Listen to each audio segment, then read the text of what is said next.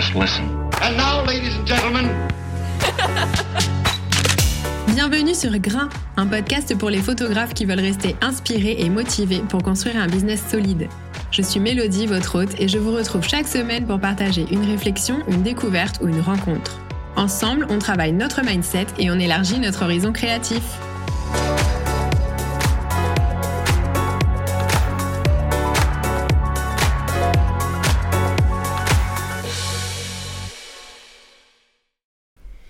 Hello à toutes et à tous et bienvenue dans l'épisode numéro 11 de Grain, un épisode qui va être assez concis mais très utile puisque je vais vous détailler les 10 lectures qui me semblent essentielles pour les entrepreneurs. Le premier livre dont j'ai envie de vous parler s'appelle Arrêtez d'oublier ce que vous lisez et il a été écrit par Elliot Meunier. Je vais vous lire la quatrième de couverture.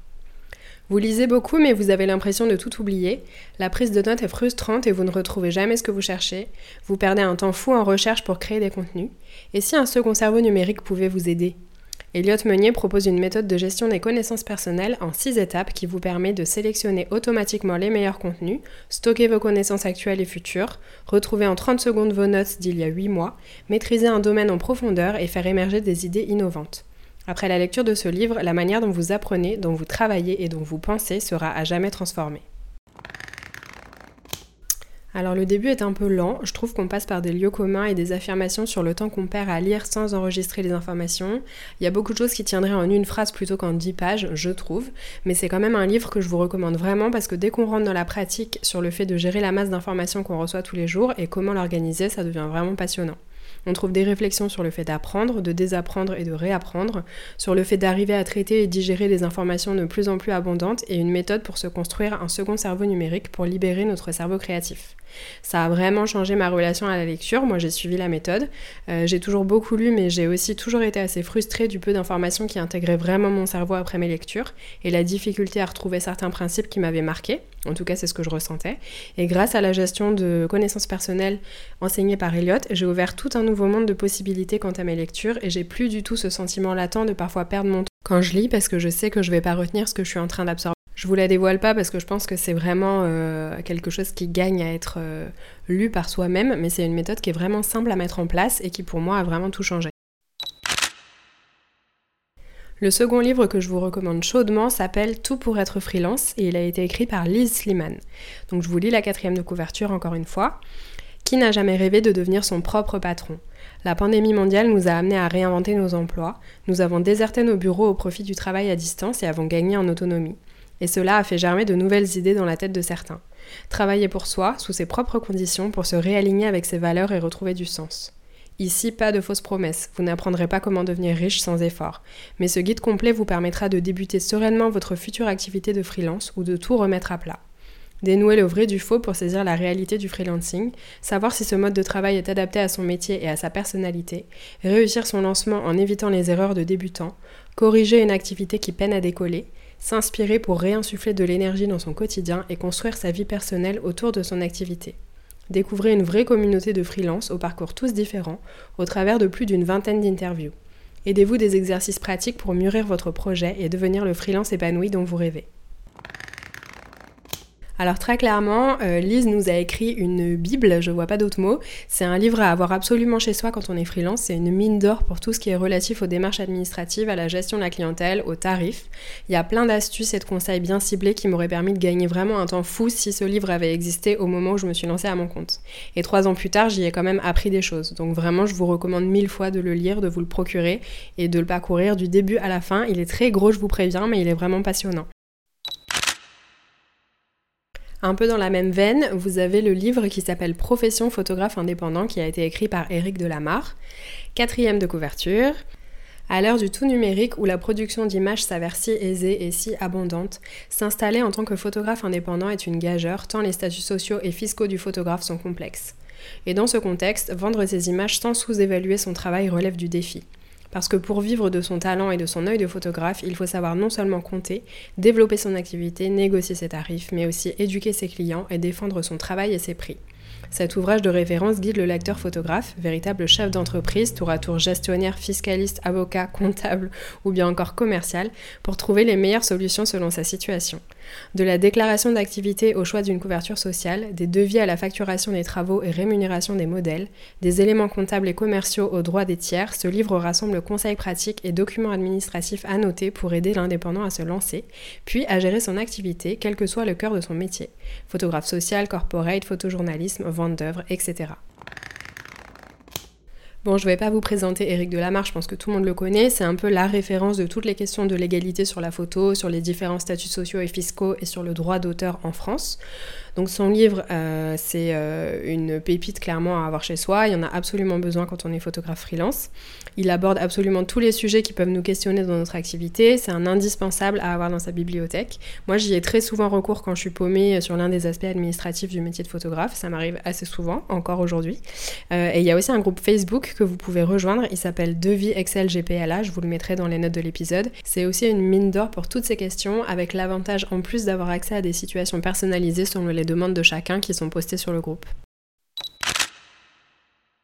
Ensuite, moi j'aime beaucoup le livre qui s'appelle Les 7 habitudes de ceux qui réussissent tout ce qu'ils entreprennent, qui a été écrit par Stephen Covey. Alors personnellement, je trouve que la traduction du titre est pas très réussie parce que le titre original c'est The Seven Habits of Highly Effective People. Donc si on traduit, c'est les 7 habitudes des gens très efficaces. Il n'y a pas forcément de notion de réussite derrière. Mais bon, bref. Euh, voilà ce que nous dit la quatrième de couverture. Ouvrage incontournable, Les 7 habitudes de ceux qui réalisent tout ce qu'ils entreprennent a été traduit en 40 langues et il a inspiré des millions de personnes à travers le monde. Stephen Covey synthétise plusieurs siècles de sagesse et propose une véritable odyssée au cœur de la nature humaine et de ses valeurs. Grâce à un savant dosage de talent, de compassion et d'expérience, chaque page contribue à des prises de conscience fondamentales. Ne tardez pas, découvrez les 7 habitudes qui vous permettront de relever les défis de votre vie privée, familiale et professionnelle et de créer un bonheur durable.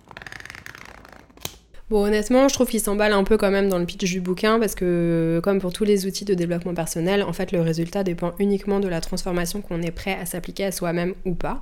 Donc, le bonheur n'est pas directement accessible quand on ferme le bouquin, on va pas se mentir. Euh, néanmoins, c'est une lecture qui m'a vraiment beaucoup inspirée en termes de mindset, aussi bien au niveau personnel que dans mes relations avec les autres. J'ai mis pas mal de temps à lire parce que je trouve que chaque chapitre a besoin d'être vraiment digéré et creusé à l'échelle personnelle. C'est vraiment une remise en question de notre quotidien, euh, j'ai envie de dire à grande ça demande de se plonger de manière assez deep dans nos propres valeurs et de prendre beaucoup de recul.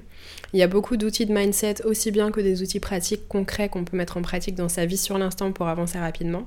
Et je trouve que c'est un livre qui accompagne vraiment sur le long terme. Moi, ça m'arrive très souvent de le relire, ou en tout cas de relire certains passages et de retravailler dessus quand je sens que j'en ai besoin. On passe au cinquième livre, j'ai choisi de vous parler de Un rien peut tout changer, écrit par James Clear. La quatrième de couverture nous dit ça. Vous avez du mal à changer vos habitudes, le problème ne vient pas de vous mais des moyens que vous utilisez. Les mauvaises habitudes se répètent non pas parce que vous ne voulez pas les changer mais parce que vous utilisez des moyens incompatibles avec le changement. Un rien peut tout changer vous propose une méthode efficace qui va bousculer vos habitudes. Quels que soient vos objectifs, ce livre vous apporte les clés pour vous améliorer progressivement grâce à de petits changements quotidiens.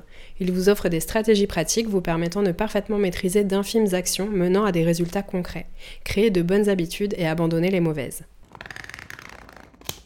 C'est un autre livre dédié au pouvoir des habitudes que j'ai vraiment aimé. Il décortique nos mauvaises habitudes quotidiennes et l'impact qu'elles ont à la fois sur notre productivité mais aussi sur notre état d'esprit et c'est vraiment hyper intéressant. L'auteur aborde les habitudes profondes, donc celles qui concernent notre identité et nos croyances, les habitudes intermédiaires, donc celles du quotidien, et les habitudes extérieures qui sont tournées vers nos objectifs et nos résultats. Il analyse et il met en lumière pas mal de comportements déviants qu'on cultive sans même s'en rendre compte, et j'ai trouvé que c'était un super outil d'observation de soi-même, qui donne aussi des clés pour opérer des changements à la fois rapides et significatifs dans notre quotidien. Sixième livre que j'adore, c'est La magie de voir grand, écrit par David Schwartz. Quatrième de couverture. Partout à travers le monde, des millions de gens ont amélioré leur vie grâce à la magie de voir grand. Le docteur David Schwartz, longtemps considéré comme l'un des plus grands spécialistes de la motivation, vous aidera à mieux vendre, à mieux diriger, à gagner davantage d'argent et plus important encore, à trouver un plus grand bonheur et la paix d'esprit. La magie de voir grand présente des méthodes qui fonctionnent et non pas des promesses creuses. Le docteur Schwartz propose un programme soigneusement conçu pour que vous tiriez le meilleur parti de votre emploi, de votre mariage, de votre vie familiale et de votre communauté. Il prouve qu'il n'est pas nécessaire d'être un intellectuel ou de posséder un talent inné pour connaître le succès et la satisfaction, mais vous devrez apprendre à penser différemment et à modifier vos habitudes. Alors j'ai un attachement très particulier à ce livre parce que c'était l'une de mes premières lectures en développement personnel il y a deux ans je pense. Euh, je m'y intéressais depuis longtemps j'avais lu deux trois bouquins vite fait mais c'est vraiment ce livre qui m'a fait basculer dedans et qui a validé ma passion pour le sujet. Du coup mon avis est peut-être pas hyper hyper objectif mais c'est une lecture que je conseille toujours parce qu'elle est hyper éclairante, elle est motivante, elle est rassurante, elle est décomplexante et surtout elle est porteuse pour évoluer vers un mode de pensée très différent. Ça a vraiment débloqué cette zone de mon cerveau qui me forçait à avoir petit entre guillemets tout le temps. Et c'est un outil vraiment précieux pour secouer nos croyances limitantes. On passe au livre La semaine de 4 heures écrit par Timothy Ferris. La quatrième de couverture nous dit ceci. Vous rêvez d'échapper à la routine du métro boulot dodo, de gagner de l'argent sans vous épuiser à la tâche, ou tout simplement de vivre mieux en travaillant moins? Alors voici ce que vous apprendra ce livre. Comment vous organiser pour gagner en un mois, à raison de 4 heures par semaine, le salaire que vous gagnez jusqu'à présent en un an? Comment rejoindre les nouveaux bienheureux qui réalisent leurs rêves et jouissent de la vie sans attendre une hypothétique retraite? Plus de bon temps, plus d'argent, plus de mobilité, ce livre est un véritable manifeste pour un changement radical de mode de vie. La recette de Timothy Ferris est fondée sur sa propre expérience. Il vous démontrera qu'il est possible de diviser par deux sa masse de travail en identifiant les tâches essentielles et les plus rentables, d'utiliser l'assistanat à distance pour mettre en place un management par l'absence, de cultiver l'ignorance sélective grâce à une diète d'information, et ceci dans un unique but, mener une belle carrière d'entrepreneur en travaillant seulement 4 heures par semaine. Bon, je pense que j'ai pas vraiment besoin de présenter ce livre qui est maintenant hyper connu, mais s'il y avait même un seul pourcent de chance que vous l'ayez pas encore lu ou que vous en ayez pas entendu parler, ça valait le coup de le mentionner quand même. La semaine de 4 heures analyse notre rapport au temps et au travail et c'est vraiment passionnant à lire. Je suis loin et même euh, très très très loin d'avoir réduit mon temps de travail à 4 heures par semaine personnellement, mais ça donne un objectif à atteindre et une vision de ce à quoi on peut aspirer quand on est entrepreneur. Ensuite, je vais vous présenter un livre passionnant de Marshall Rosenberg qui s'appelle Les mots sont des fenêtres ou bien ce sont des murs. Je vous lis la quatrième de couverture. La plupart d'entre nous avons été éduqués dans un esprit de compétition, de jugement, d'exigence et de pensée de ce qui est bon ou mauvais. Au mieux, ces conditionnements peuvent conduire à une mauvaise compréhension des autres. Au pire, ils provoquent colère ou frustration et peuvent conduire à la violence. Une communication de qualité entre soi et les autres est aujourd'hui une des compétences les plus précieuses. Par un processus en quatre points, Marshall Rosenberg met ici à notre disposition un outil très simple dans son principe, mais extrêmement puissant pour améliorer radicalement et rendre vraiment authentique notre relation aux autres.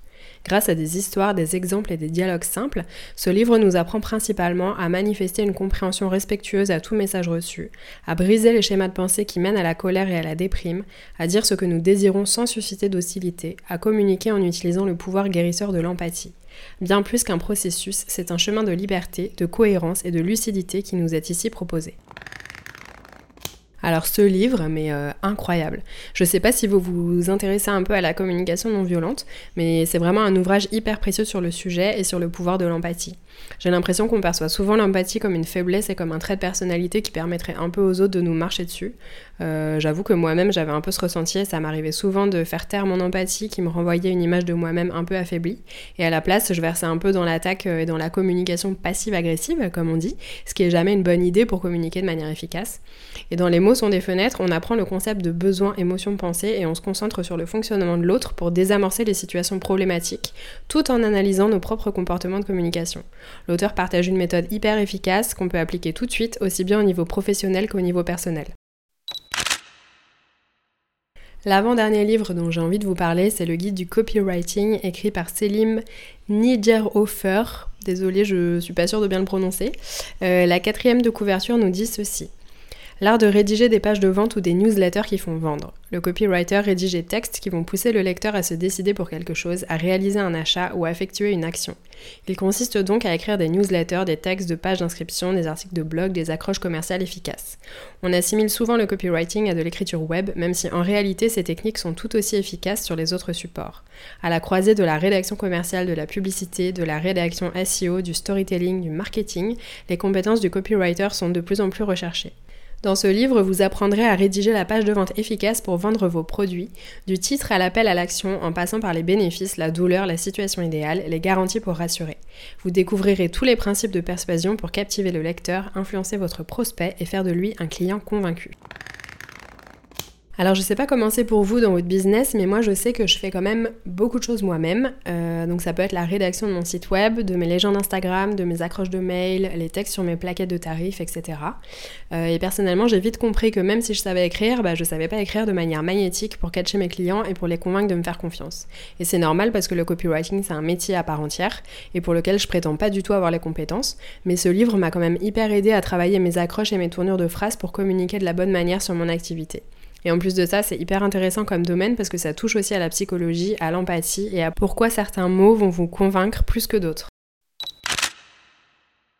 Dixième et dernier livre que je vous recommande, c'est Père riche, Père pauvre, écrit par Robert Kiyosaki. J'en avais parlé dans l'épisode euh, sur l'argent, mais je l'avais pas détaillé, donc je vais le faire ici. Je vous lis la quatrième de couve. La vie vous a offert deux magnifiques présents, votre esprit et votre temps. Il ne tient qu'à vous de faire ce qui vous plaît avec l'un et l'autre. Grâce à chaque billet d'un dollar qui passe entre vos mains, vous avez seul le pouvoir de décider de votre destinée. Si vous dépensez cet argent bêtement, vous choisissez de vous appauvrir. Si vous l'employez à faire face à vos engagements, vous vous joignez alors à la classe moyenne.